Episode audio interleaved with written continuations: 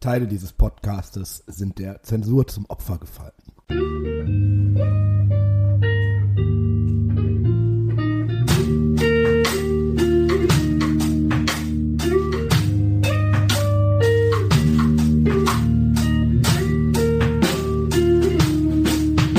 Hör die Ringe.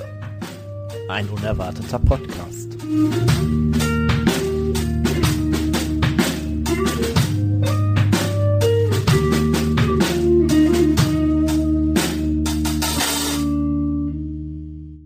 Halli, hallo, hallöchen. Da sind wir mal wieder mit einer neuen Folge von Hör die Ringe, ein unerwarteter Podcast. Und mit mir dabei sind der Nils und der Tim und vielleicht ein Special Guest. Mal sehen, ob wir den noch irgendwie ans Reden. Er schüttelt heftig mit dem Kopf, aber wir kriegen ihn trotzdem ans Reden. Verlasst euch auf uns. Und ja, mit dabei. Interessante Themen. Interessante Themen, gute Laune, äh, Genussmittel wie immer. Und ich würde sagen, wir fangen auch direkt mit dem äh, Bier an. Äh, ja, wer von euch will denn was zum Bier erzählen? Wir haben das äh, Robinsons Trooper Premium British Beer aus äh, England, wie britisch wie ihr euch vielleicht schon gedacht habt, ähm, hat der Steffen uns besorgt. Ähm, Iron Maiden Trooper Ale steht hinten noch drauf. Mm, ganz interessante Flasche, ist das äh, 033? Ich war, bin mir gerade nicht ganz sicher. Ja, Ja. Äh, 033. Ähm, vorne drauf ist ein ja, britischer Soldat, ein, aber so als Zombie. Das ist Eddie, das Maskottchen von Iron Maiden. Ja, siehst du, wenn ich jetzt Iron Maiden-Fan wäre, dann äh, wüsste ich das. Aber arbeiten die denn jetzt Ich fühle zusammen? mich hier geoutet. Und wer, Iron, Iron Man, ich glaube, die haben sich noch nicht aufgelöst, oder? Ah, okay, das, und ich lese jetzt gerade hinten, dass die äh, Iron Maiden hat einen Song, The Trooper, took place of the Battle of Baklava. Mhm, mhm, mhm. Also scheint irgendwie historisch angehauchtes Bier zu sein. Ich nehme noch mal einen Schluck.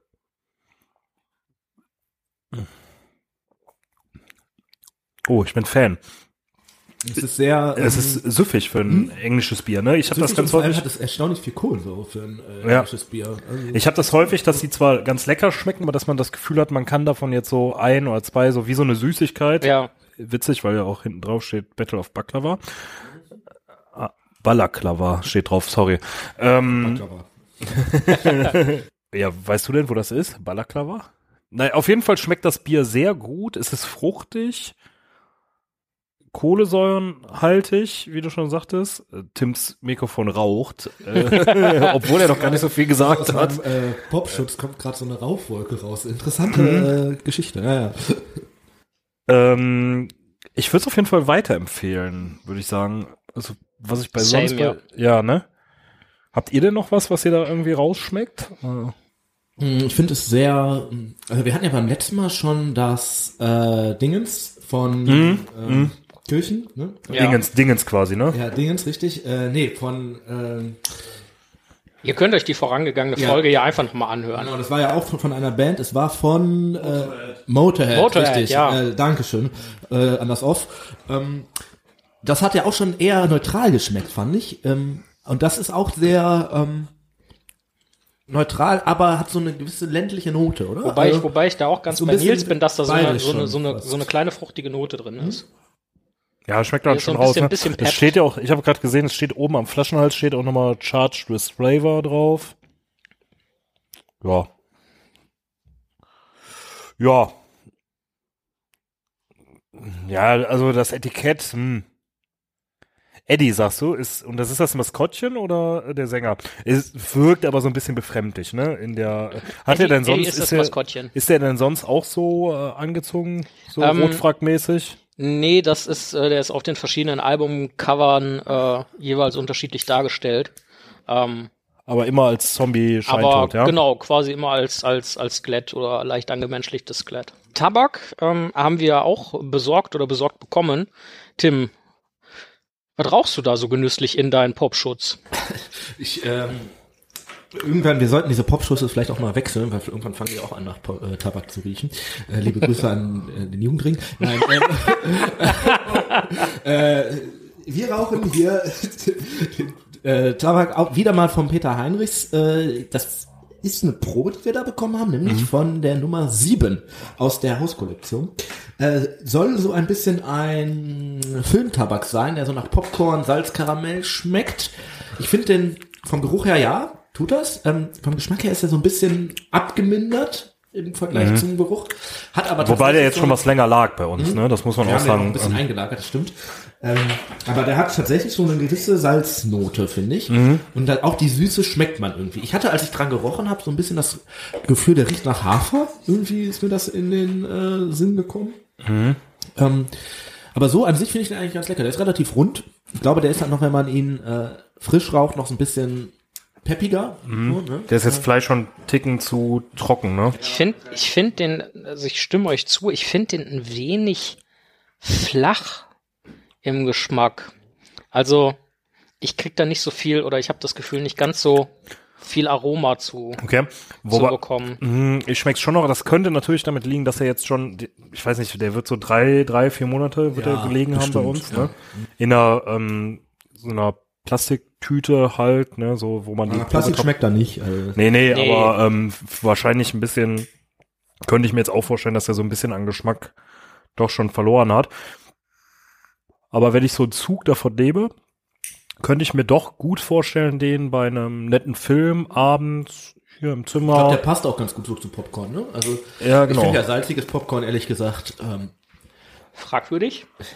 es gibt ja nette Leute, es gibt Leute, die gehören erschossen, es gibt Leute, die Salz. Äh, Ist das essen. so? Also Aber- ich finde das mal Echt? ganz interessant. Ja, also Okay, ich bin auch, also ich mag beides. Also so, Nee, also in meinem Fall ist es nicht, aber wir sind ja auch, also ich- oder ich bin ja auch tolerant. Ähm, Ich bin generell auch kein Popcorn-Freund und Gar von nicht? salzigen mal so gar nicht. Nee. Also Kann ich noch nie salziges was mit anfangen. Meist mag ich am liebsten mag- als Cornflakes oder Knabberzeug. Also ich kann beides essen. Ich würde aber, glaube ich, auch das ähm, süße Popcorn bevorzugen und dann, aber wenn man mir jetzt salzes, salziges Popcorn hinstellt, ähm, okay, Ja. dann würdest du es essen. Okay. dann, nee, dann esse ich es auch und finde es eigentlich auch lecker. Ich würde aber eher dann zu Nachos oder so oder Chips, Ja, ja.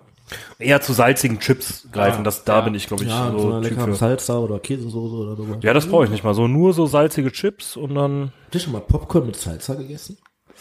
Nein. äh, Richtig süßes. Popcorn, ja. Ja, ja, ist Popcorn. Aber habt ihr mal so Chips mit ähm, mit Schokolade? Ist ja so ist ja so ein Geheimtipp, ne? Aber den kennen ja viele schon. Aber ähm, zu Steak einfach salzige Chips, ja. Machen die wohl in äh, den USA sehr häufig. Die machen in den USA doch generell alles mit Chips, oder? Ja, aber es soll, ähm, also es schmeckt, ja- ich habe es schon probiert und es schmeckt ganz geil. Also kann ich nur empfehlen, wenn ihr das mal äh, und Nächste dann so Folge, Salat wenn dazu, wir das Chips. äh, hier Steak essen mit Chips. Nice. Apropos Steaks. Ähm, wir kommen heute zu einem Völkchen, was sich vielleicht auch das ein oder andere Steak mal einverleibt. Essen die ähm, auch eher äh, Sauerbraten. Ja, ne? essen, ja, wollte ich, nee, ich wollte gerade fragen, essen die auch ihre, Ja, also wie die Mongolen nein, quasi? Nein, also kann ich mir irgendwie, ich, ich weiß gar nicht, ob das irgendwo steht, aber ich kann mir das nicht vorstellen bei den äh, Rohirren. Also, Ich dachte, ich starte hier einfach mal mit, mit einer Kontroverse. Das, nee, also, Ja, aber es wird jetzt auch nirgendwo wie bei den Mongolen beschrieben, dass sie irgendwie ihr Fleisch unterm Sattel weich nee, aber die, haben oder so, die, ne? die begraben ja ihre Pferde auch wirklich. Also ähm, deswegen kann ich mir das nicht vorstellen. Also das ist ja für die echt wie ein Familienmitglied. Kein Nutztier so an sich, ne? Ja, ja, genau. das ja nicht, ich habe ja auch nie davon gesprochen, dass sie ihre Pferde essen, sondern dass die vielleicht sich auch das ein oder andere Steak braten. Aber wir wollten deiner Einleitung, deinem Intro nicht, äh, Das war eigentlich genauso geplant, dass da irgendwas zu gesagt würde, um das Ganze hier spannend zu halten. ja. Und äh, so einfach zu spielen wie eine Kinderflöte. ja, möglicherweise, wie ihr äh, schon mitbekommen habt, die letzte Folge ging ja über Rohan und wir haben angekündigt, es werden weitere Folgen. Insofern ähm, Es kommt lassen wir sogar noch mehr, ne? lassen wir euch mal alleine und raten, äh, worum es diese Folge vielleicht gehen könnte. Und äh, das äh, erfahrt ihr dann gleich, wenn wir uns nochmal schön die Pfeifen anstecken und Tim seinen Popschutz volldampft. D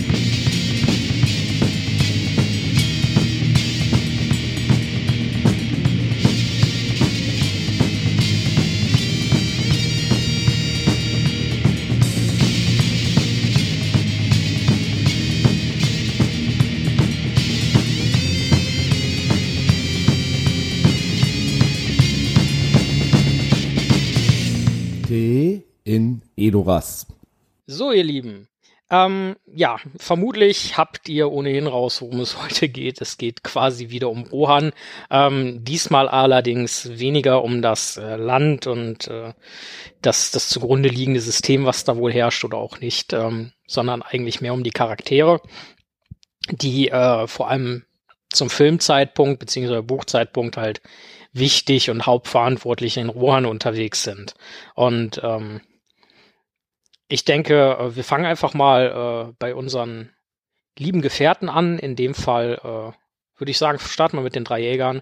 Ähm, auch wenn wir das schon mal angesprochen haben, aber auf wen treffen die denn in Rohan und warum ist das auch einfach so wichtig? Ähm, also der, der erste, der ja quasi von den Gefährten getroffen wird, ist Eomer mit seinen mit seiner Eored die, äh, die ja quasi noch bei der Verfolgung von Mary und Pippin treffen. Ähm, und dann im Verlauf, nachdem sie Gandalf getroffen haben, gehen, kehren sie dann ja mit Gandalf nach ähm, Edoras, nicht zurück, aber bringen die Pferde dahin zurück und äh, treffen da auf die eigentlich weiteren wichtigen Personen aus Rohan, also vor allem Theoden und Eowyn und äh, ja, Schlangenzunge auch irgendwie. Ähm, ähm, genau. Das wäre so der kurz, äh, Kurzeinstieg. Ganz hervorragend. Ich würde sagen, ähm, du hast es angesprochen, das äh, Treffen mit Eomer. Ich würde sagen, wir äh, starten da eigentlich mit den mit dem Film. Das äh, werden ja vermutlich die meisten vor Augen haben, ähm, wie die drei da halt auf auf dieser Ebene stehen und dann hören sie Hufgetrappel. Heute Nacht hat es Blut gegeben. Und dann, genau. Und dann kommen da, äh, kommt da diese Ruieren-Einheit an den vorbeigeritten und äh, Aragorn muckt die dann von der Seite an. Ähm, was passiert denn da äh, bei diesem Treffen mit Eomer? Ja, die werden erstmal eingekreist, ne? Weil die ja auf der Jagd sind und ja vorher auch äh, anscheinend schon Uruks äh, gemetzelt haben und erfahren dann von denen eben, dass die ähm, ja, dass äh, die, die Urkais, die die drei jagen, in der Nacht niedergemetzelt haben und keinen am Leben gelassen haben. Also auch die beiden Hobbits, die ja befreit werden sollen, oder was ja der Grund ist, warum überhaupt die drei hinter den Urkais her sind, ähm, angeblich zu Tode gekommen sind. Die haben die aber auch nicht gesehen. Die, ähm, also Eomer sagt ja, er hätte da nichts wahrgenommen, aber er hätte auch keinen am Leben gelassen. Äh, Genau, und hinterher, also gerade im Film erfährt man dann hinterher aufgrund des Rückblickes ja dann, was wirklich an der Stelle passiert ist. Aber wie gesagt, erstmal äh, versuchen sie sich ja zu überzeugen, ob die keine Diener des Bösen sind, ob Saruman oder Sauron, was auch immer, aufgrund dessen, dass Eomer ja schon verbannt worden ist und äh, ja jetzt da so ein bisschen. Ja, gerade im Film muss der ja auch unglaublich misstrauisch sein. Der ist gerade irgendwie aus seiner Heimat verbannt worden ja. von dem König, dem der ja eigentlich immer noch irgendwie treu ist und hat dann und ja auch ein Stück als Ziehvater hat. Ne? Ja, genau und hat dann da so eine maroidierende Orkorde oder Urukorde äh, getroffen. Ähm, natürlich bist du dann erstmal, wenn du dann nochmal auf irgendwie eine Gruppe und auch wenn es nur drei Leute sind, äh, triffst, äh, erstmal skeptisch, vor allem wenn das ja Menschen oder beziehungsweise Personen sind, die dir so erstmal fremd sind. Der hat wahrscheinlich in seinem Leben noch nie einen Elben gesehen. Ähm, und den Zwerg konnte er aber zumindest im Film gut ein. Ja, genau. Es wird ja auch gesagt, es streifen komische Gestalten genau. hier. Und Aragorn äh, sieht ja jetzt vielleicht auch nicht unbedingt direkt irgendwie vertrauenserweckend aus. Ähm, mhm. Deswegen kann man das schon verstehen, dass der da erstmal misstrauisch ist. Aber der schafft es ja tatsächlich relativ schnell zu verstehen, äh, dass das gut gesinnte Leute sind. Also so, der scheint da eine relativ große oder schnelle Auffassungsgabe zu haben. Ja, ne? mhm. ja ähm, wie quasi schon angesprochen, ähm, Eomer ist ein Verwandter des Königs Theoden. Ähm, der Neffe, oder? Ja, ich meine, ich meine auch der Neffe, genau. Mhm. Und äh, halt dementsprechend auch von adligem, Geblü adligem Geblüt. Ähm, auch ein äh, Marschall der Rittermark quasi. Und äh, ihr habt das schon angesprochen, der ist ja mit seinen Verbanden zusammen. Ne? Im Film sagt er sowas wie, dass meine Schar besteht aus jenen, die äh, treu zu Rohan und seinem König stehen und äh, ja, wir hatten das ja letzte, letzte Folge schon angesprochen, der, also ein Teil der Berufsarmee, mehr oder genau, weniger, ja, ne? Also die haben ja nicht so genau. viele Berufssoldaten und, ähm. Also im Film sagt er, glaube ich, echt, das sind irgendwie die Verbanden. Ähm, Im Buch wird irgendwie relativ deutlich gesagt, dass das halt seine, seine Einheit ist, die mhm. ihm so quasi permanent zur Verfügung stehen. Ähm, was ja auch irgendwie erklärt wird, die sind ja relativ verlustfrei aus diesem, also die haben glaube ich irgendwie Fün 15, 15 Leute. Leute. verloren oder so, sind ja relativ verlustfrei aus diesem Kampf gegen die, sagen wir mal, 200 Orks rausgegangen. Ne? Das Ja. ist ja jetzt auch nicht zu erwarten gewesen unbedingt. Deswegen, also Ja, Überraschungsangriff in der Nacht, ne? Aber trotzdem halt auch erfahrene. Ja, klar, natürlich. Kretterschar, ne? So, bringt mich halt quasi zu dem Punkt. Ähm, warum sind die denn verbannt? Was ist denn da vorher mit Eomer passiert? Das unterscheidet sich ja im Buch, im Film auch. Ich denke, wir können vielleicht ganz kurz da auch nochmal auf die Unterschiede dann eingehen. Ähm, ja, fa fa fangen wir mit dem, fangen wir mit dem Film an. Also im Film ist es ganz klar so, also das wird vor allem in der Extended Version, glaube ich, noch, Ja. noch ein paar Szenen, die das so ein bisschen ausarbeiten, aber äh, ist es eigentlich so, ähm, Eomer macht irgendwie am Hof in Rohan schon Druck, so von wegen, ey, Saruman hat hier gerade irgendwie äh, Theodred irgendwie fast gekillt und bringt den so halb tot nach äh, Edoras, äh, sagt dann halt, ja, wir müssen was tun, wir müssen was tun, wir müssen was tun und wird dann halt auf Betreiben Schlangenzunge ist halt verbannt. Ähm, ich weiß gar nicht, ob doch, Theoden st- stirbt, glaube ich, auch erst später. Der ist zu dem Zeitpunkt, glaube ich, noch The- so am, am Leben, im Sterben liegend. Ähm, äh, und wird dann halt verbannt äh, und nimmt halt seine Leute dann quasi mit und reitet so durch Rohan und trifft dann auf die Orks, die Merry und Pippin entführt haben. Genau. Und im Buch ist es halt eher so, dass ähm, der an sich nicht verbannt ist, aber halt mitkriegt, da reiten irgendwie Orks durch unser Land und dann seine Leute mitnimmt, die irgendwie ähm, platt macht, dafür dadurch quasi den Befehl des Königs missachtet und deswegen äh, halt äh, dann nicht verbannt wird, aber dann, als er zurückkommt, halt äh, eingesperrt wird im Gefängnis, weil halt äh, ne, so Befehlsverweigerung oder wie man das auch immer das nennt. Hatten wir in der letzten Folge ja auch Genau. schon grob drüber gesprochen. Ähm, wie wie steht's eigentlich da quasi um Rohan und um den König? Auf der einen Seite halt die Leute, die halt wirklich diese Nibelungentreue auch, gut, das haben wir im Kontext zu Gondor gesagt, aber kann man vielleicht hier auf, auf Rohan und äh, halt die Hörigkeit zum König nochmal noch mal ansprechen, weil die Leute sehen ja schon, was geht, da geht was ab und der König ist nicht mehr ganz, ganz fit.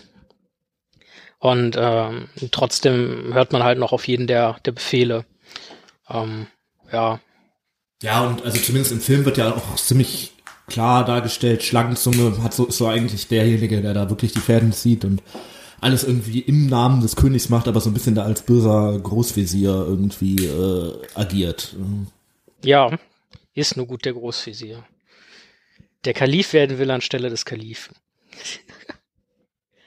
ähm, ja, bei, bei dieser Szene, ich meine, es ist in dieser Szene, es kommt auch nur im Buch vor, ähm, gibt Aragorn sicher als Isildurs Erbe zu erkennen. Ähm, dementsprechend ja quasi auch als rechtmäßiger Thronerbe Gondors und deswegen über eine Ecke ja eigentlich als auch der Lehnsherr über Rohan so ein wenig. Oder zumindest auf jeden Fall ein befreundeter, also Ja. jemand, wo man, ne, ja. hm. Quasi, äh, da ist Gondor als die Westfold. Aber man muss sich natürlich auch vorstellen, so aus Aragorns Sicht, ähm, also klar, der Eomer weiß ja nicht so wirklich, was jetzt mit den drei ist irgendwie, ne? Also der, der kann am Anfang ja auch nur so ein bisschen raten, irgendwie, was jetzt die haben und denen vielleicht vertrauen, weil die irgendwie der ein gutes Gefühl hat oder so weiter. Richtig wissen tut er es nicht, aber das ist ja auf der anderen Seite genauso. Also Aragorn sagt ja vorher auch irgendwie, ja, ich weiß auch nicht so wirklich, was jetzt hier in Rohan los ist. Ob die überhaupt noch auf unserer Seite sind, ob die sauren Pferde verkaufen, ob die dem vielleicht irgendwie schon Tribut zahlen oder im schlimmsten Fall sogar schon mal denen auf die Seite rüber gewechselt sind. Und dann stellt sich natürlich schon die Frage, wie schlau das ist, weil ähm, ich sag mal, wenn die jetzt wirklich zum Bösen übergelaufen wären und der, der steht da in so einem Kreis mit 120 Speeren und sagt dann, ey, ich bin übrigens jetzt hier das Erbe, ähm, Hey, yo, Dude, hier. hätte halt auch äh, ne, äh, schlecht ausgehen können, vor allem wenn man halt vorher immer so ein bisschen auf Heimlichkeit tut und ne, sich im Norden irgendwo in den Wäldern verkriecht und so weiter. Du nimmst, du nimmst gerade ganz, ganz viel vorweg. Ich wollte jetzt nämlich eigentlich eine kontroverse Diskussion möglichst entfachen. Ist das denn klug, dass Aragorn sich da als, also die sind ja zu dritt unterwegs, du sagtest schon da 120 Speere. Ähm, ist das denn klug, dass Aragorn sagt, ja, hey, hier, du kannst mir vertrauen oder ich bin Isildurs Erbe, Nils, was Naja, es hat- würdest es du hat dich halt- hinstellen, es hat wenn du halt- mit einem Zwerg und einem Elb unterwegs Ja, bist? es hat halt funktioniert, ne? Also von daher kann man sagen, okay, ja, das ist nicht von der Hand zu weisen. es ist klug. Ähm, man muss davon ausgehen, dass der der ist ja jetzt auch schon dreimal sieben alt und hat auch schon so ein bisschen die Lebenserfahrung, Mhm. kennt so, kann das vielleicht so ein bisschen am ehesten auf jeden Fall noch einschätzen, ob die Reiter jetzt gerade gut sind oder nicht und ähm, ist dann ja auch ein bisschen politisch informiert. Der hat Das- ja tatsächlich auch für die Rohling schon mal gekämpft. Also Ja. schon lange her, ne? Aber der Mhm. hat, der kennt das ja so ein bisschen da. Also es war wahrscheinlich jetzt so die Flucht nach vorne. ja. Ja, so ein Risiko ist es schon, würde ich Ne? sagen. Ist schon ein Risiko. Vor allem, wenn man dann auch noch sagt, hier ist übrigens noch der äh, Sohn vom Elbenkönig irgendwie und irgendwie noch so ein Adliger von den Zwergen. Das ist schon irgendwie, ne? ja, genau. Also wären schon, also könnten ja auch irgendwelche, Beute für Sauron. ja, selbst wenn es jetzt nicht Sauron wäre, sondern irgendwelche Räuber, also irgendeine dritte Partei, die jetzt sagt so, hey, wir sind hier Piraten und, also, ne, äh, Reiterpiraten. Piraten auf Pferden, ja. Und äh, ja, und machen jetzt hier so klassisch Lösegeld, also so wie so Raubritter oder so, klassisch Lösegeldgeschäft, was ja auch nicht abwegig gewesen wäre, dass die sich vielleicht, äh, dass sie dann vielleicht irgendwie in die Kriminalität abgedriftet. Ja, schon werden. allein, weil Also- ja bekannt sein dürfte, dass Elben und Zwerge jetzt nicht über, über so ganz wenig Reichtümer und so verfügen. Eben, ne?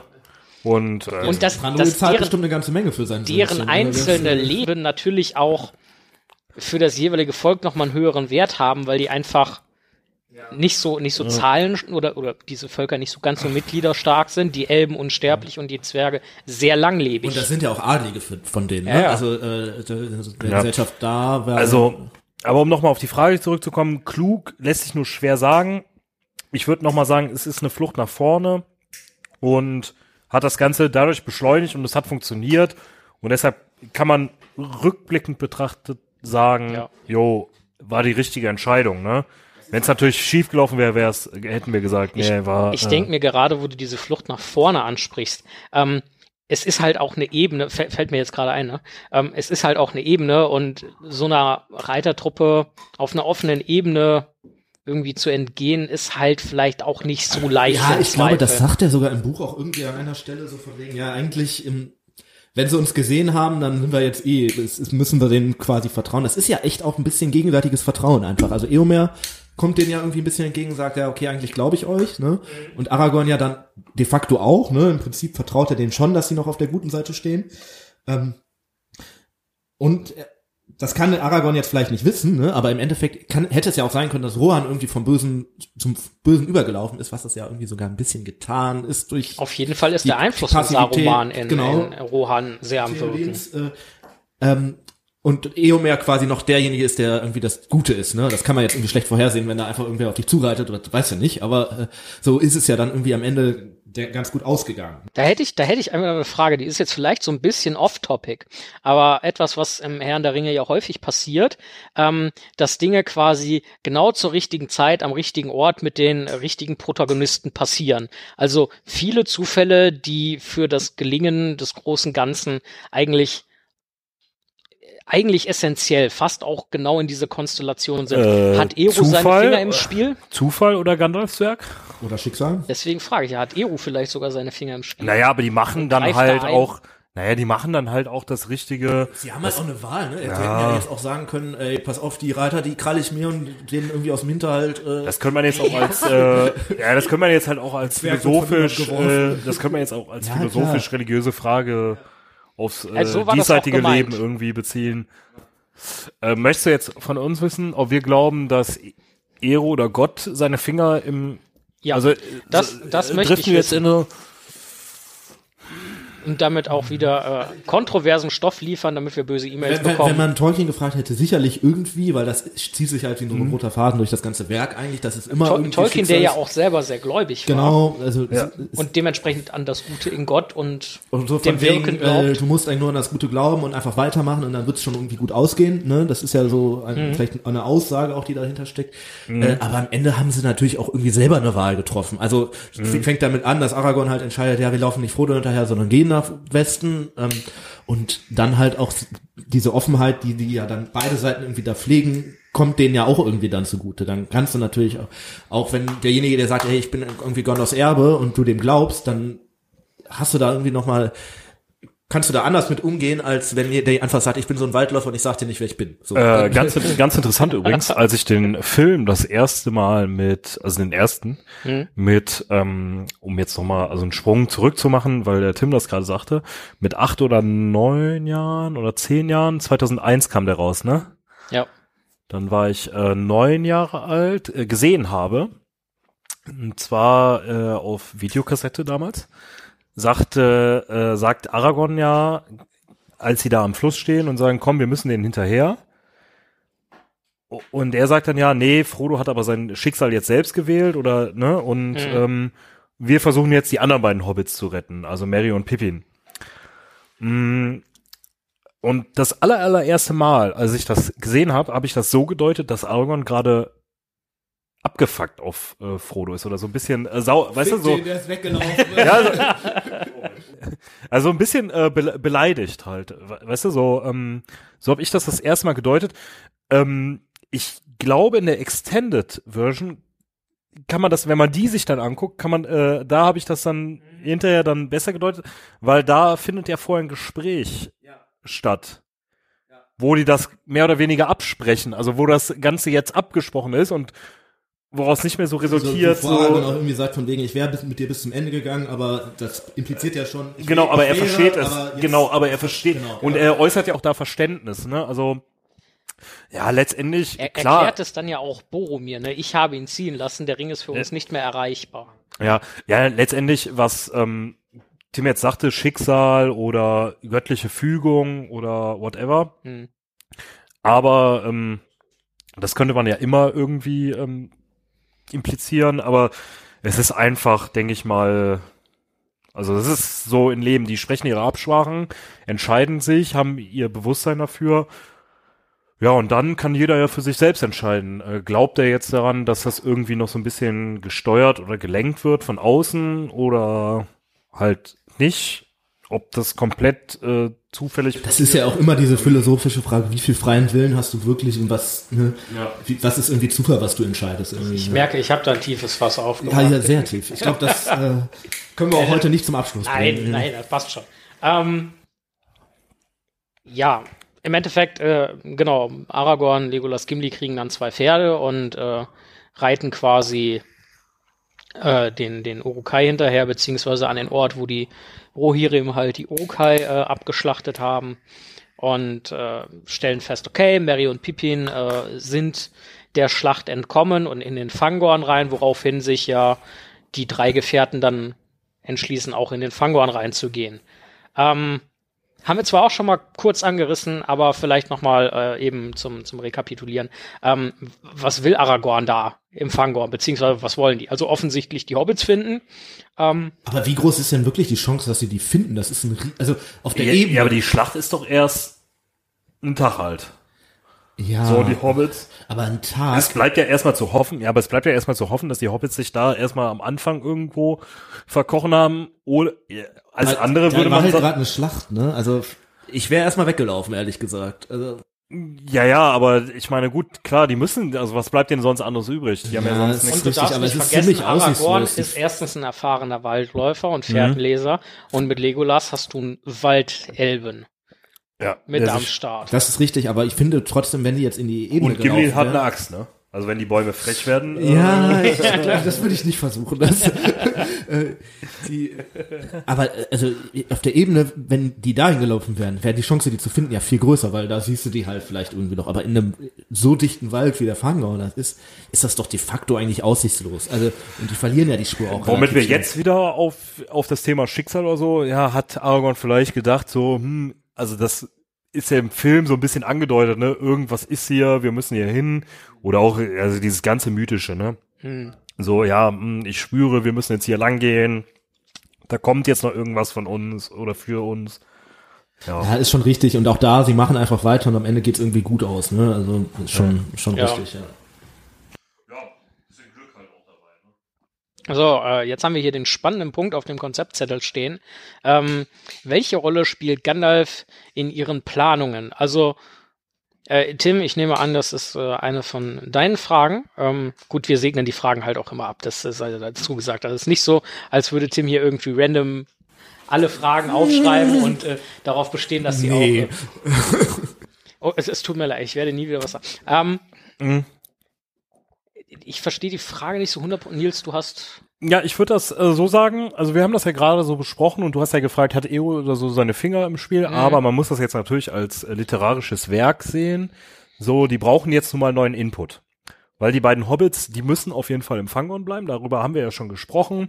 Die müssen sich ja darum kümmern, dass, äh, dass die ähm, Ents oder Aragorn wird sich erheben. ja, dass die Ents oder die Bäume Wow. äh, quasi gegen äh, Isengard ziehen. Das heißt, sie sind jetzt für die Geschichte des Buches oder für die Geschichte der Geschichte ähm, wichtig, um gegen halt um die Ents aufzuwiegeln, um denen Ja. zu zeigen, ne? Also das haben wir auch schon gesagt, ne? Ja, die lenken das dann so ein bisschen. So, nur Aragorn, Legolas und Gimli würden jetzt wahrscheinlich weitersuchen, was wir gerade besprochen haben, halt so nach Motto weiter, immer weiter, wir suchen die und wenn wir die gefunden haben, dann gucken wir mal, was wir dann machen. Weil Rohan oder äh, irgendwie Kriege sind ja gar nicht auf der Agenda von denen, sondern eigentlich bleibt ja weiter dann Frodo auf der Agenda. Und man könnte Mhm. dann ja vielleicht annehmen, okay, hm, zurück zum alten Auftrag. Also wir haben jetzt unsere Gefährten gerettet, zurück zum alten Auftrag. Wir gucken, dass wir irgendwie Frodo hinterherreisen und vielleicht ihn noch mal retten. So, außer Aragorn jetzt vielleicht, was ich ja gerade angesprochen habe, der ja gedacht hat, hm, nee. Und Gandalf ist jetzt, glaube ich, an der Stelle einfach ganz wichtig, um noch mal neuen Input zu geben, um einen neuen Auftrag äh, zu Ja, etablieren. ja, also zu sonst sagen, hätten ne? die ja gar nicht, also sonst wären die im Spangon gestrandet und Genau, dann hätte es äh, Gondor nicht gegeben, oder ne, dann hätte es da äh, Schlacht von Helms Klamm nicht gegeben, die wären in Gondor nicht gewesen, äh, Rohan wäre nicht, ne, um mal ein bisschen vorwegzugreifen, ein bisschen zu spoilern, Rohan wäre hinterher nicht äh, unterstützend eingegriffen, äh, die Armee der Toten, so. hätte es auch nicht gegeben, weil wie Ne? wäre Aragorn da hingekommen. Ne? Und ja. an der Stelle halt einfach unglaublich wichtig für einen neuen Input. Also könnte man das natürlich so deuten, wenn man das jetzt literarisch betrachtet, ne, hat Tolkien den jetzt da eingesetzt, einfach um den geiler Move, ne? So kam zu dem Zeitpunkt vielleicht noch nicht so oft vor, ey, der Held ist tot, aber ich zack, ich äh, ja, also ne, baller das, den jetzt noch mal da rein, ne? Oh, Gandalf ist wieder da. das krass. war ja damals auch wirklich ein richtiger, also ich meine, wir, die das Bu- Buch ja irgendwie kennen und man, ich, ich glaube, es gibt Die halt auch vielleicht viel- Game of Thrones oder so Ja, oder und es gibt, glaube ich, ne? viele Leute, die vielleicht jetzt den Herr der Ringe nie gelesen haben oder so, Ja. aber die so ein bisschen wissen, dass es Gandalf gibt und dass er jetzt auch nicht irgendwie am Ja. Ende tot ist. Ähm, für die war das irgendwie normal, aber für die Leute, wo das Buch rausgekommen ist damals, ne, Mhm. war das echt ein richtig, das war wirklich unerwartet, ne? Also das war echt so ein zweites Buch, wie Gandalf ist wieder da irgendwie. Ähm, Ja, ja, es hat was, es erinnert mich an, an ein anderes Buch, so roundabout 2000 Jahre alt, ne, da passiert da auch sowas, ne, ja so, tatsächlich- um nochmal den religiösen Kontext zu ziehen. Es gibt ja tatsächlich so Vergleiche von wegen, ähm, wie viel Jesus steckt in Gandalf, Frodo Mhm. oder auch Aragorn zum Beispiel drin. Ne? Ähm, aber ich glaube, das führt jetzt ein bisschen weiter. Aber vielleicht machen wir da mal eine andere Folge ähm, drüber. je länger ich über diese Frage jetzt nachgedacht habe, ist, Ja. Theo, also ich finde es lustig, sie äh, äh, quasi doppelt zu nehmen, nämlich welche Rolle spielt Gandalf in ihren Planungen? Ähm, erstmal gar keine mehr, weil Gandalf ist tot. Sie wissen, ne, das ist der Auftrag und das hätte Gandalf vielleicht gemacht. Und Gandalf ist der Zusammenhalt in der Gemeinschaft halt extrem wichtig gewesen. Ergo bleiben wir auch weiter dabei und suchen die Hobbits da im Wald raus und ziehen dann zu fünft weiter und gucken, wie geht's. So, statt den Hobbits finden sie Gandalf. Welche Rolle spielt er dann in den Planungen? Wunderbar, Gandalf ist wieder da, weiß, was mit den Hobbits passiert ist, weiß, was in Rohan Sache ist. Also schließen wir uns jetzt quasi Gandalfs Planung wieder an. Ich weiß nicht, ob wir das schon mal diskutiert oder angeschaut haben, aber Gandalf hat sowas vom allwissenden Erzähler, ne? Der weiß immer und überall, wo was abgeht und ich glaube Ich glaube, das ist schon mal aufgetaucht bei uns. Ja, also das ist ja auch in, an der Stelle einfach ein Kniff, weil ähm, die Geschichte da ja echt so ein bisschen sch- stockt, ne? Also Ja. äh, man hat so echt das Gefühl, ja, wenn vielleicht musste er da an der Stelle auch Gandalf bringen, weil er nicht mehr wirklich wusste, wie es sonst weitergeht mit seinen. An Ja, der genau. Stelle ist es schon ziemlich zerfahren. Ja, und äh, dann einfach so als literarisches Stilmittel. Ist das im Buch eigentlich auch so, dass äh, Gandalf quasi so beleuchtet wird und äh, in so einem Also zumindest diese Parallele zu, ähm, zu, zu Saruman, äh, die gibt es, dass die den erst für den halten und auch, dass irgendwie das Schwert irgendwie anfängt zu brennen von Aragorn und Ja. Das Pfeil irgendwie in Genau. Bot- Botanik, also im wahrsten Sinne Also des Wortes meiner, meiner Botanik Erinnerung nach ist die, ist die Szene ziemlich buchgetreu Ja. übernommen. Ich glaube, da ist sogar dieses so von wegen, ich hätte dich für Saruman gehalten, das ist auch aus dem Buch Genau. eigentlich. Ähm, weil vorher, ich glaube, das ist aber im Hobbit-Kontext, dass die halt irgendwie so einen alten weißen Mann quasi schon sehen und den für Saruman halten. Ich meine, das passiert den Hobbits und die berichten das Baumbart oder so. Ja, den, ähm, Oder ist das den Gefährten passiert, das dass sie den. passiert äh, Aragorn, Legolas und Gimli auch, aber da bleibt immer noch unklar, ob das wirklich Gandalf war, den die ja gesehen haben, oder ob es tatsächlich Saruman Genau. war, weil der hat den ja die Pferde dann verscheucht. kann es sein, dass es doch den Gefährten äh, passiert ist, der genau die Pferde verscheucht und äh, Gimli dann denkt, das muss Saruman sein, ich habe den gesehen und äh, ähm, dieses Auftreten dann von Gandalf, denken sie, deswegen gehen sie halt auf Buchbasis im Film davon aus, gut, der weiße Zauberer hier in den Wäldern, es muss Ist ja auch das naheliegendste, der wohnt ja direkt daneben, ne? Ja. Und die, der hat den ja bis dahin immer so ein bisschen Tritte in die Kniekehlen gegeben. Ähm, Und wer deswegen- weiß, was der mitgekriegt hat, zum Beispiel, dass seine Urukai getötet wurden und die Hobbits futsch sind, Ja. sucht er die jetzt selber. Ist er vielleicht auch nicht knows? ganz so glücklich drüber, ne? Ja. Gut. Ähm, ja, gut, mit Gandalf zusammen äh, und so wie quasi auch äh, Eomer zumindest im Buch versprochen wurde, reiten sie, nachdem sie ihre Gefährten zumindest in Sicherheit wissen, nicht gefunden haben, aber in Sicherheit wissen, ja nach Edoras. Ähm, ich glaube, das haben wir beim letzten Mal äh, auch schon angesprochen, aber noch ganz kurz, äh, was ist Edoras? Idoras ist die Hauptstadt von Rohan. Ja. Äh, Da wohnen halt relativ viele Rohirrim. Da steht die goldene Halle des Königs. Ne? Es ist nicht so eine richtig befestigte.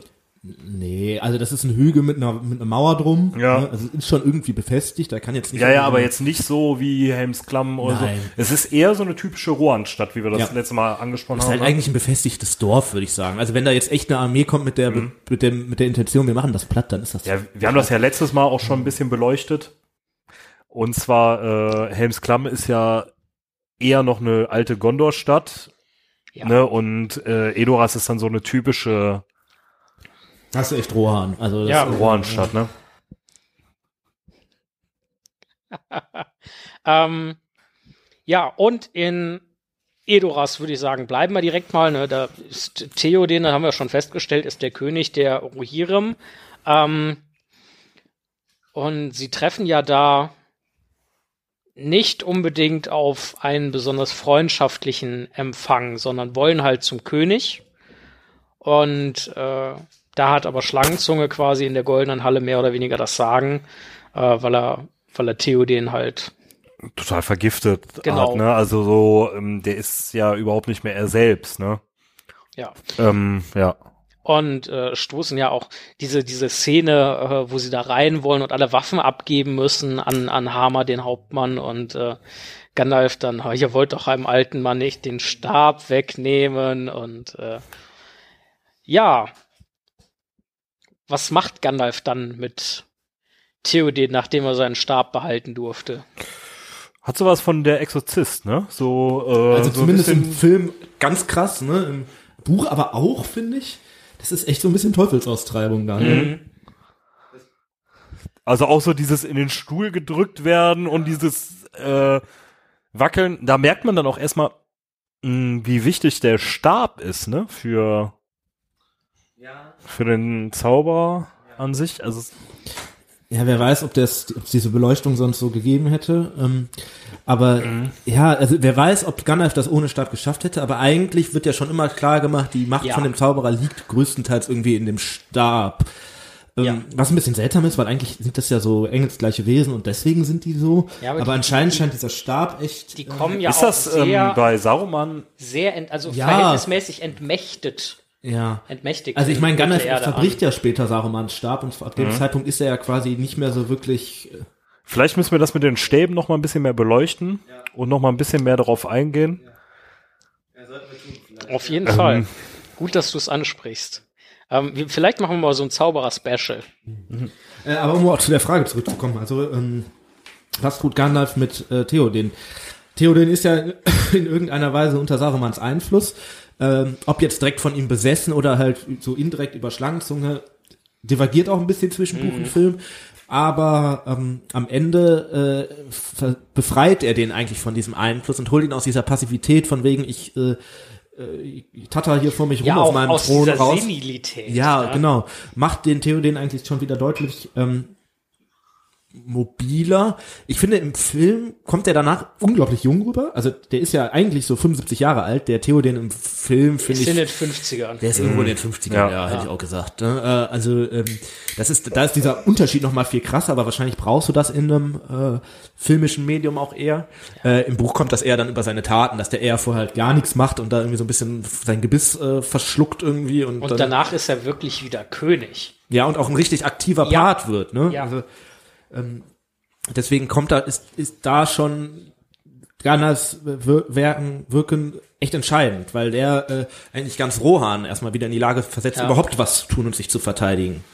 Ich finde, ich persönlich finde Theoden eine unheimlich äh, beeindruckende Figur. Ähm, ist tatsächlich einer meiner Lieblingscharaktere ähm, aus dem Herr der Ringe, ähm, weil nachdem er halt quasi wieder Theoden ist und nicht mehr irgendwie äh, die vergiftete äh, Marionette von, von, von Saruman, ähm, wie du schon gesagt hast, unheimlich aktiv, ähm, wägt ab, ähm, verlässt sich auch, geht auch auf Gandalf ein, also schnallt auch mit seiner Erfahrung, ähm, was los ist und tut einfach, was getan werden muss. Er ist auch so ein bisschen, also er ist eine sehr, sehr menschliche Ja. Figur, ne? Ähm, Und mit Fehlern guter und Herrscher. Äh, ja, mit Fehlern, Schwächen, aber halt auch eben den Stärken. Und er hört nicht nur auf ja Gandalf den Weisen. Er könnte ja auch sagen, ach Gandalf, du der allwissende Erzähler, du weißt eh alles besser, ne? Sondern er hat ja auch da seinen eigenen. Ja, ja, das stimmt. Also er hat schon in gewisser Art, äh, geht es erstmal für den grundsätzlich um Rohan, aber jetzt nicht so im wirklich egoistischen Sinne, sondern ähm, der schnallt schon, dass er eigentlich, äh, um Rohan zu retten, er mit dem Rest auch irgendwie zusammenarbeiten muss. Das ist schon so, finde ich. Aber auch sehr schnell. Auch sehr schnell. Und ähm, also was mich manchmal bei dem ein bisschen auf die Nerven geht, der ist so, zumindest im Buch, so jedes Mal, wenn der irgendwie äh, was tut, sagt er, ja, okay, und das wird wohl mein Ende sein und ich werde wohl irgendwie vor Helms Klamm sterben und ich werde da sterben und ich werde da sterben. Und am Ende tut er das ja auch irgendwie dann, dass der von Minas Tirith stirbt. Aber da denke ich mir manchmal so, oh, musst du wirklich jetzt äh, jedes Mal deinen Tod ankündigen? So. Das ist, das ist im Buch äh, äh, deutlich ausgeprägter, finde ich, als im Film. Ähm, Im Film beklagt er sich erst darüber so scheiße, ne, dass ich halt quasi besessen war. Dann trauert er um seinen Sohn und äh, danach nimmt er halt, nimmt er halt die Verteidigung seines Landes auf und äh, sagt dann, ne, Theodred haben wir jetzt eigentlich noch gar nicht richtig beleuchtet, aber können ähm, wir gleich kurz, kurz Ähm, Ich können glaube- wir vielleicht noch mal ein bisschen, wir müssten auch so ein bisschen noch mal auf den Stammbaum genau eingehen, das noch mal so ein bisschen beleuchten, was da genau ähm, wer, Sache, wer, ob äh, Theodred oder Theoden war aber immer der rechtmäßige Herrscher, ne? Weil die Eltern von ähm, Eomer und Eowyn sind ja gestorben, als sie jung waren. Genau, und das sind Theodens, äh, also Theodens Bruder. Bruder war das, ne? Nee, warte mal. Er sagt doch, glaube ich, Schwestertochter, oder? Dann müsste es die, äh, die Theodens Ja. Schwester ist. Ach so, äh, okay, also war er immer der rechtmäßige Herrscher. Ja, ne? genau. Also ich glaube, bei den Röhren, die haben, kennen auch nur König tatsächlich und Ja. nicht Königin. Ähm, und äh, Eowyn und Eomer sind halt die Söhne, beziehungsweise die, also Mhm. Tochter und Sohn von dieser äh, äh, Schwester. Und Theodred ist der Sohn von Theoden. Das heißt, Theodred und Eomer sind quasi Cousins, genauso wie Eomer und Theodred Cousins Cousine sind. Ja. Ähm, und äh, genau, und die beiden sind quasi Theodens Neffe und Nichte. Und damit halt auch dann irgendwie am Ende tatsächlich auch die rechtmäßigen Thronerben, wenn halt Theodred Weil, gestorben ist. genau, weil direkte Blutslinie Ja. quasi. Okay. Ähm, jetzt sind wir von Theo, Theoden Ja. so ein bisschen abgekommen, nicht so schlimm. Ich denke, wir haben ganz gut was drüber gesagt. Ähm, ja, zu Theodred gerade angesprochen, gibt es eigentlich, finde ich, gar nicht so viel zu sagen. Verteidigt Rohan halt als Theoden Im, schon. F- Im Film wird er kaum irgendwie näher gebracht, also null beleuchtet oder sonst was. Im, Ne? im, Ähm, Im Buch eigentlich auch nicht. Ne, ich weiß nicht. Ich, ich finde, um, um dazu, äh, mir ist da gerade ein Gedanke zugekommen, den ich vorher noch nicht so hatte. Hm. Ähm, vielleicht steht aber auch ähm, Theodens Sohn, in dem Sinne, dass es ja Theodred ist, aber dann später Eomer auch so ein bisschen wird, ähm, ein bisschen symbolisch für seine äh, Aktionen, weil am Anfang schafft es Saruman, Theodreds Tod herbeizuführen. Das Ja. macht er ja relativ aktiv, ne? Also der Ja, ja, in die Schlacht, wo der fällt, zieht er ja eigentlich wirklich nur mit dem Ziel, ich bring den jetzt um und was da sonst passiert, ist mir eigentlich erstmal egal. Ähm, und dann verfällt Theoden ja also in diese komplette Passivität. Mhm. Ähm, und dann, als er wieder aktiv wird, greift er ja auch viel mehr auf Eomer zurück und dann äh, holt er den auch wieder aus dem Gefängnis und Eomer wird quasi so ein bisschen fürs, zum Symbol für Theodens wieder auf, sich wieder auflehnen gegen äh, die Widrigkeiten, die da, äh, die da äh, passieren. Ja. Ähm, so, wir haben jetzt über Theoden und äh, auch über Eomer schon gesprochen. Es gibt ja noch ganz wichtigen Charakter. Ähm, und zwar Eomers Schwester Eowyn, ähm, die ihm an, äh, an, an Edelmut und Verstand auch in, in nichts nachsteht. Ähm, Im Kochen vielleicht, ja- ne? da, darüber munkelt Und im, man. und im Singen, so. also, man Also da- muss das sind ja so fairerweise zwei. sagen, es wird nirgendwo beschrieben, dass Eomer kocht. Vielleicht aus Nee, gutem aber Grund. Ähm, gerade bei Eowyn wird das ja schon stärker Nähern, beleuchtet. nähern wir uns ja jetzt dem wahren Grund für die Ver Verbannung von Eomer.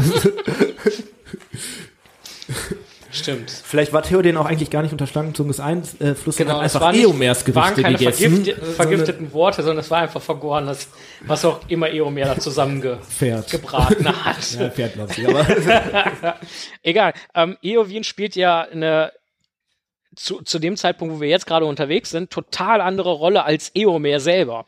Und zwar ist und bleibt Eowyn ja in Edoras und äh, hat da ja wirklich kein schönes Dasein. Aber spielt trotzdem eine relativ wichtige Rolle. Ja, die, also, was heißt kein schönes Dasein, ne? Also, die fühlt sich nicht wohl in der Rolle, würde ich mal so sagen, weil letztendlich, also, hm, ist natürlich schwierig jetzt irgendwie zu, zu sagen, weil man sonst, also, sie ist ja eine der wenigen weiblichen, menschlichen Hauptrollen, oder? Ich jetzt- die einzige, also- oder?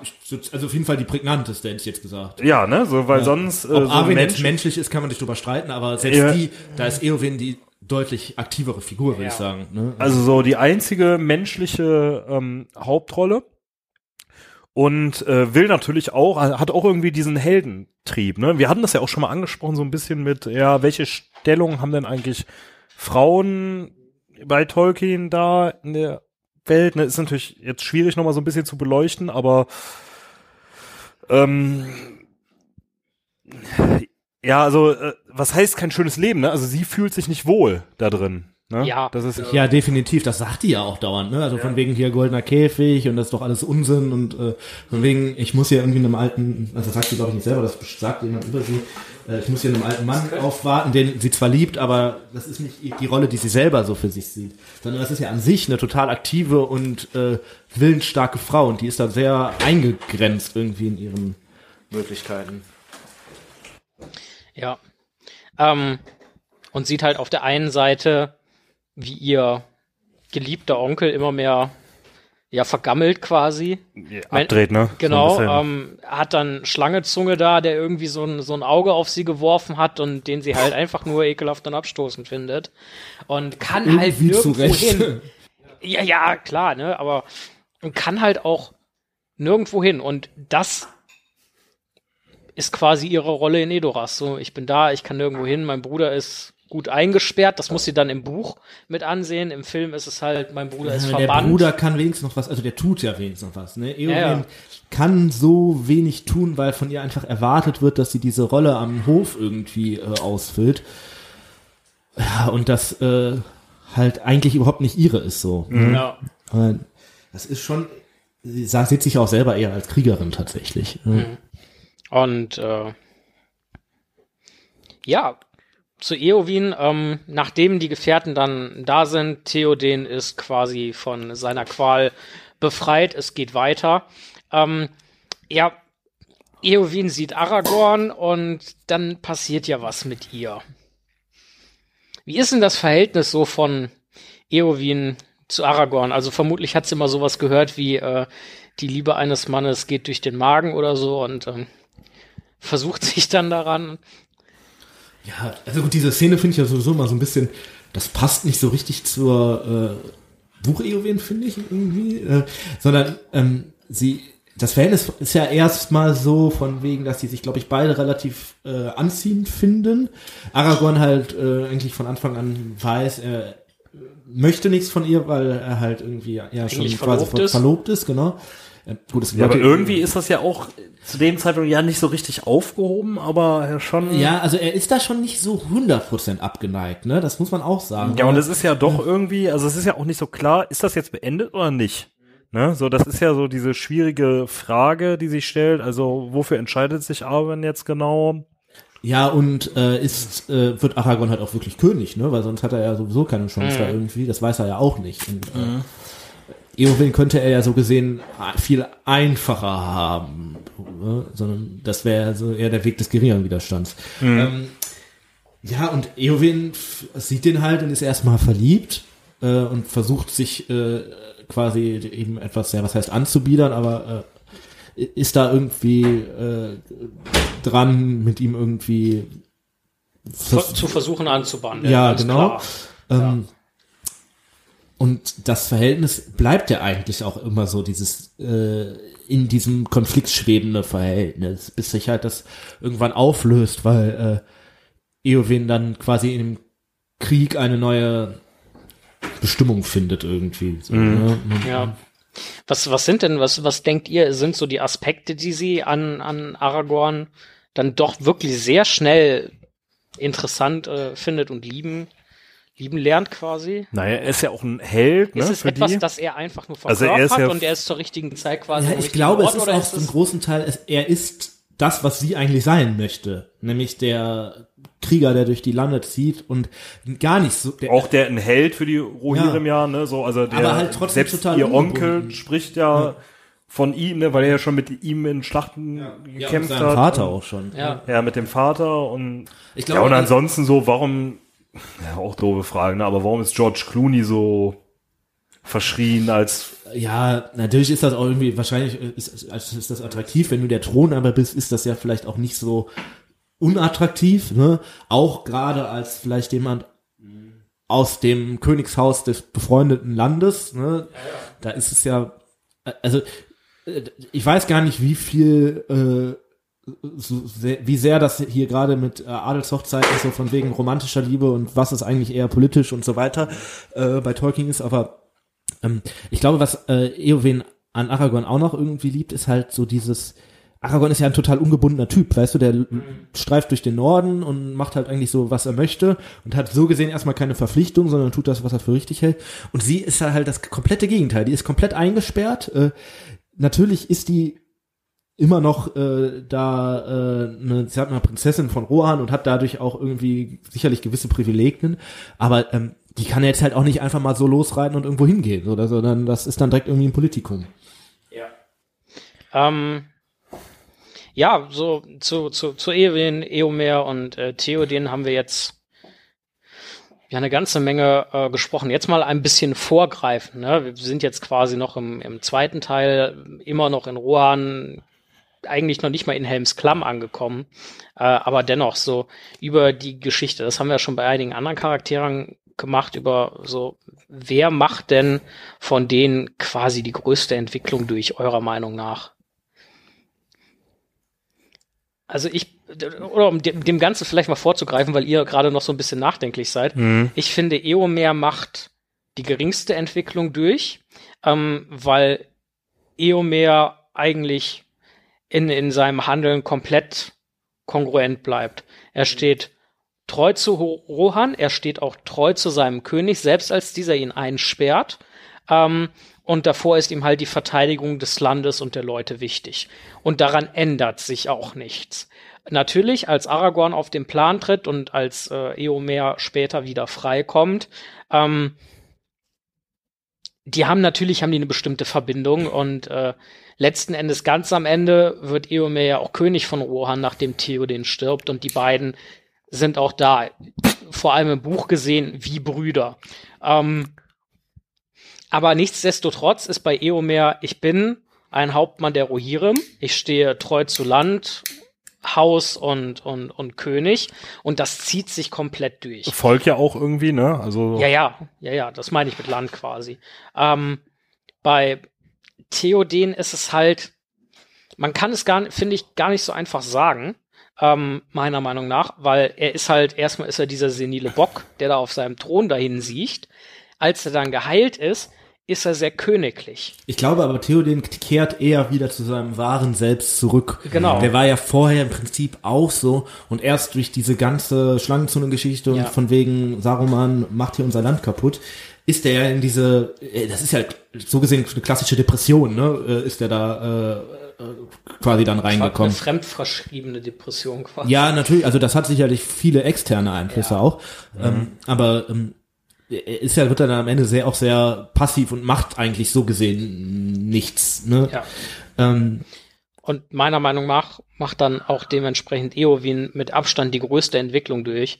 Einfach, weil sie irgendwann dann zu dem Punkt kommt, als äh, die Herschau zum Ritt Richtung Minas Tirith halt ist, wo sie sagt, okay, ich befreie mich jetzt selber von meinen Ketten, ich verkleide mich, ich gebe mir einen anderen Namen und ich reite mit in die Schlacht. ja, vor allem ja nicht nur gegen Feinde, sondern halt auch wirklich gegen Freunde. Ne? Also zum Ja. Beispiel Theoden ist da ja überhaupt kein Freund von.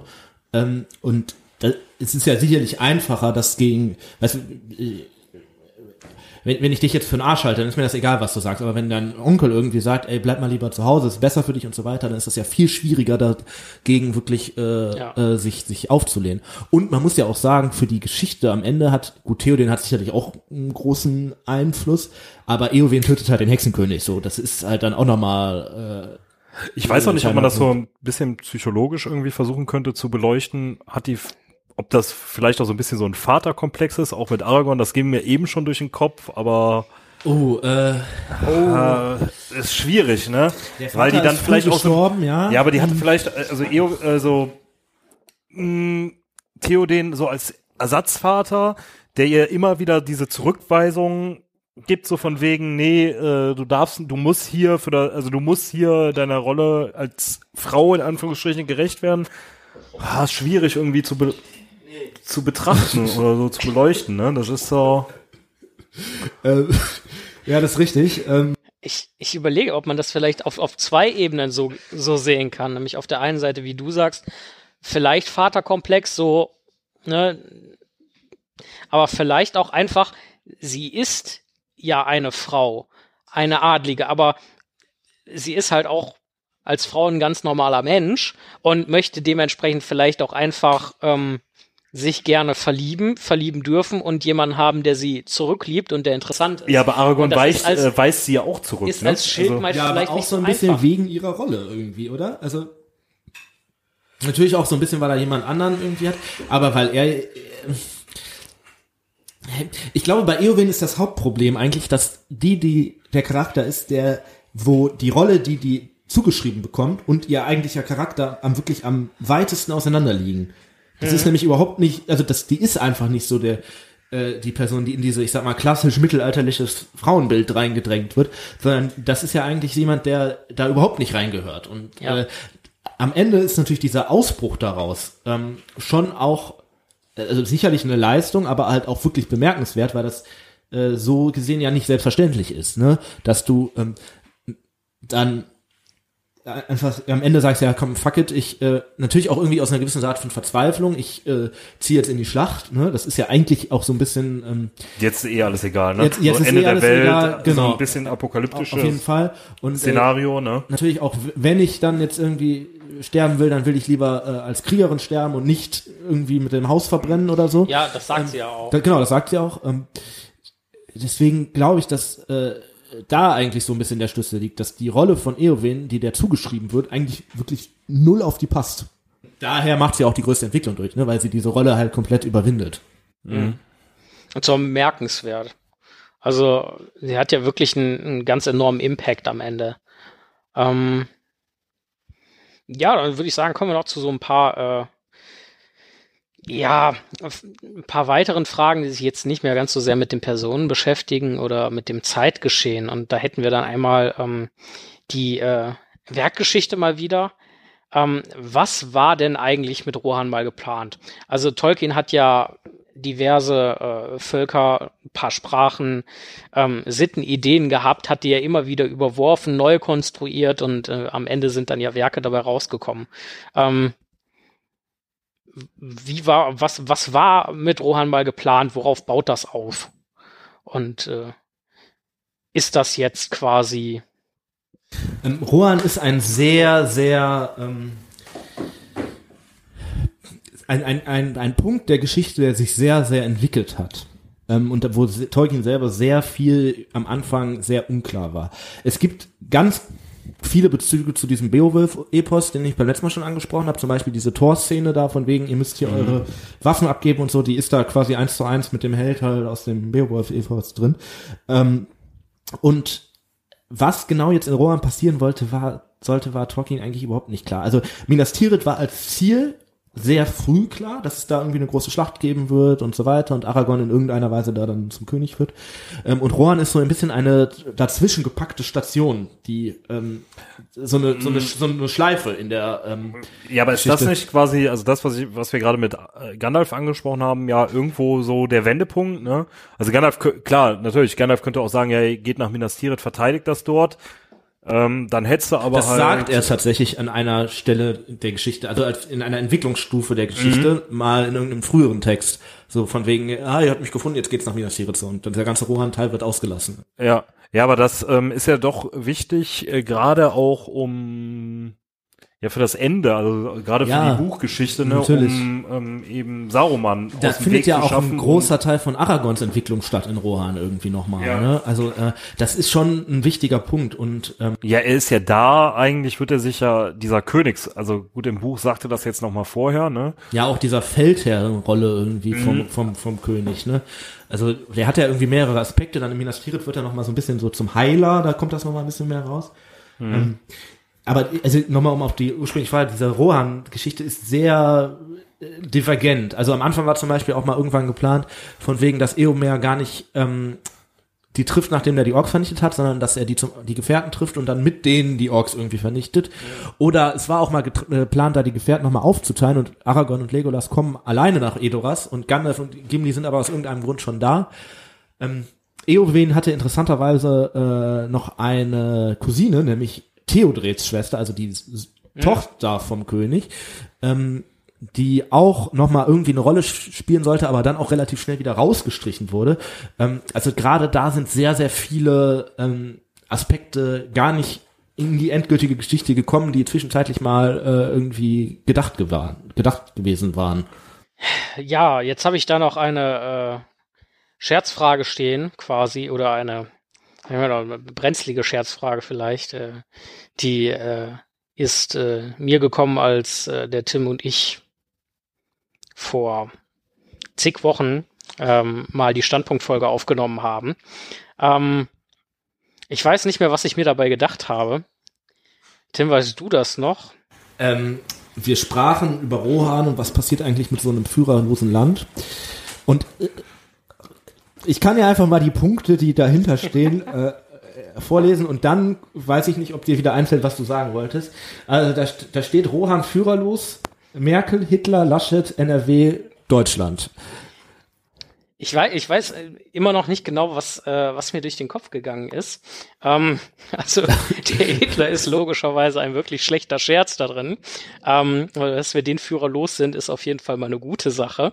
Ähm, und ich glaube, äh, dann ist das Ganze so ein bisschen angelehnt äh, an äh, hiesige Politiker, die glaube, nicht so die ganz klare Richtung haben, wie Rohan das ja auch hatte, dass das nicht ja. zwangsläufig Und vielleicht ist. ist das auch so ein bisschen dieses, was ja. machst du eigentlich, wenn deine, in dem Fall ja, ich sag mal, starke Führerin jetzt wirklich im neutralen Sinne benutzt, ja, ja. ne?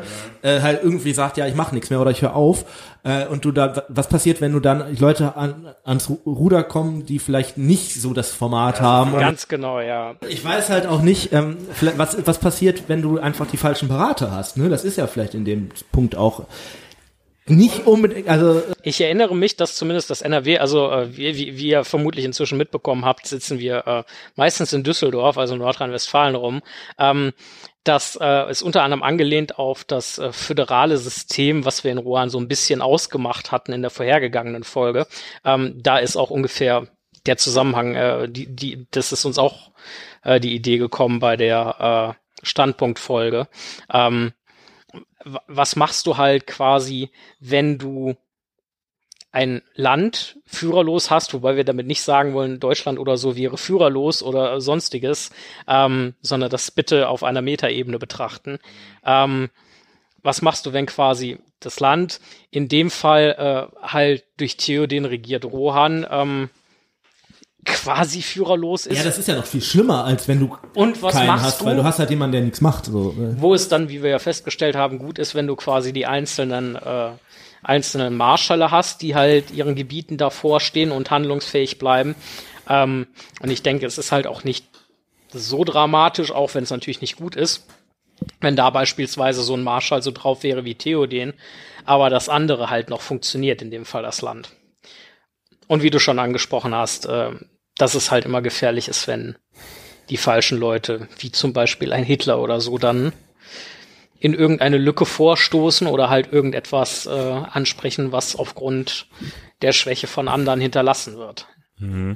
Ja, ich glaube, bei Rohan merkst du das schon. Also das ist, ist ein Problem, dass da die politische Führung nicht funktioniert. Äh, Definitiv. Und du merkst ja auch, was die für ein Potenzial entfalten, wenn es dann halt anders kommt. Also sobald Theoden wieder da ist, wird das ja erst so langsam und so von wegen, die haben echt Probleme mit Saruman. Äh, aber am Ende reiten die halt mit 6000 Leuten nach Minas Tirith. Das ist dann schon nochmal ein neues, äh, Na klar, ganz neuer. Machtfaktor irgendwie, genau.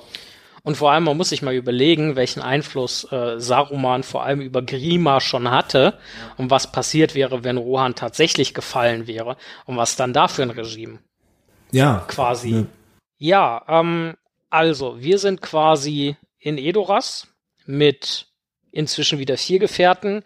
Ähm, Gandalf ist von den Toten wieder auferstanden oder wurde zurückgesandt, ähm, bis seine Aufgabe vollbracht ist. Und ähm, ja, in Edoras wird ja dann beschlossen, dass sich das Volk von Rohan nach Helms Klamm zurückzieht, um den Angriff Isengards quasi abzuwarten und zu überstehen, weil äh, die Festung Helms Klamm das Volk von Rohan quasi früher schon mal gerettet hat. Ähm, jetzt quasi nochmal als kleinen Standpunkt, wo wir jetzt unterwegs sind. Ähm, ich denke über die Schlacht von Helms Klamm oder so und das vielleicht dahin und danach werden wir noch mal eine Folge machen. Insofern würde ich da jetzt auch gar nicht mehr großartig drauf eingehen, sondern äh, hätte erstmal die Frage an euch, habt ihr noch Input zu geben? Wollt ihr noch irgendwas beleuchten vielleicht? Ähm, weil dann hätte ich äh, folgende zwei Ideen, nämlich einmal äh, der ganz obligatorische Aufruf, ihr Lieben, schaut die Filme, lest die Bücher, hört die Hörbücher. Ähm, Hört die Ringe? Ja, unbedingt. Hört, hört die Ringe. Warum vergesse ich ausgerechnet das eigentlich immer? ähm, unterstützt uns gerne dadurch, dass ihr uns hört, auch gerne über Steady. Dafür sind wir euch super dankbar. Ähm, Schaut gerne bei uns auf der Website vorbei, auf Instagram, schreibt uns eine Mail, hinterlasst uns einen Kommentar, regt was an, wenn ihr Kritik habt, wenn ihr Vorschläge habt, immer her damit. Ähm, wir haben äh, nette ehrenamtliche Leute, die im Zweifel bereit sind, das äh, auch zu bearbeiten. Heute trägt der entsprechende ehrenamtliche Mitarbeiter eine Mütze in Rot. Ähm, und äh, ja, ich würde sagen, dann gucken wir drauf. So Gandalf ist wieder da fünf Minuten Gandalf, ein Zauberer kommt nie zu spät. haben wir eben ja mehr oder weniger schon so ein bisschen angesprochen, ne? Ähm, ähm, dass Tolkien sicher unsicher war und Gandalf jetzt in, also benutzt, um zumindest die drei Gefährten, die dann ja doch sehr, sehr wichtig sind für die Geschichte, ähm, nach Rohan zu leiten und eben so den Fokus dann auch auf äh, Rohan äh, zu lenken. Ähm, ohne Gandalf ja, macht hätte man halt wahrscheinlich nie was von Rohan erfahren und die Geschichte wäre um ein Volk, ein Landstrich. Ich glaube, viele der, Charaktere ärmer. er ist halt an drei entscheidenden Punkten. Das eine ist, dass er Aragorn, Legolas und Gimli überhaupt dahin bringt, dass er denen sagt, ey, wir gehen jetzt nach Rohan. Der zweite Punkt ist, dass er äh, Theoden halt äh, quasi von auf wieder auf die gute Seite zieht. Und der dritte Punkt ist halt, dass er, äh, da kommen wir später nochmal zu, ähm, halt dafür sorgt, dass die Schlacht um Helms Klang gewonnen wird und Isengard dann am Ende auch fällt. Ähm, Ja. Und ich denke, dass er an diesem, dass er da eigentlich echt in Rohan zumindest die entscheidende Person ist. Ja, Später in Gondor würde ich das nicht mehr so sagen, aber zumindest in Rohan ist er. Äh, ich glaube, das haben wir in der letzten Folge auch schon so, Ja. so, so gesagt. Ich würde sagen, von uns war's das. Macht euch einen schönen, was auch immer, Tageszeit. ich, ich wollte noch sagen, äh, hier so von wegen, ne, äh, Nationalismus ist keine Alternative und äh, sondern eine Katastrophe. Und vor allem gibt es äh, heute hoffentlich auch noch Thunfischsalat. So. Okay, ihr Lieben, ähm, macht es gut. Äh, Wir machen uns jetzt auch auf den Weg. Äh, habt eine schöne, was auch immer, Tageszeit und äh, schaltet auch beim nächsten Mal wieder rein, wenn es heißt, hör die Ringe. Ein unerwarteter Podcast. Bis dahin, Ciao. ciao.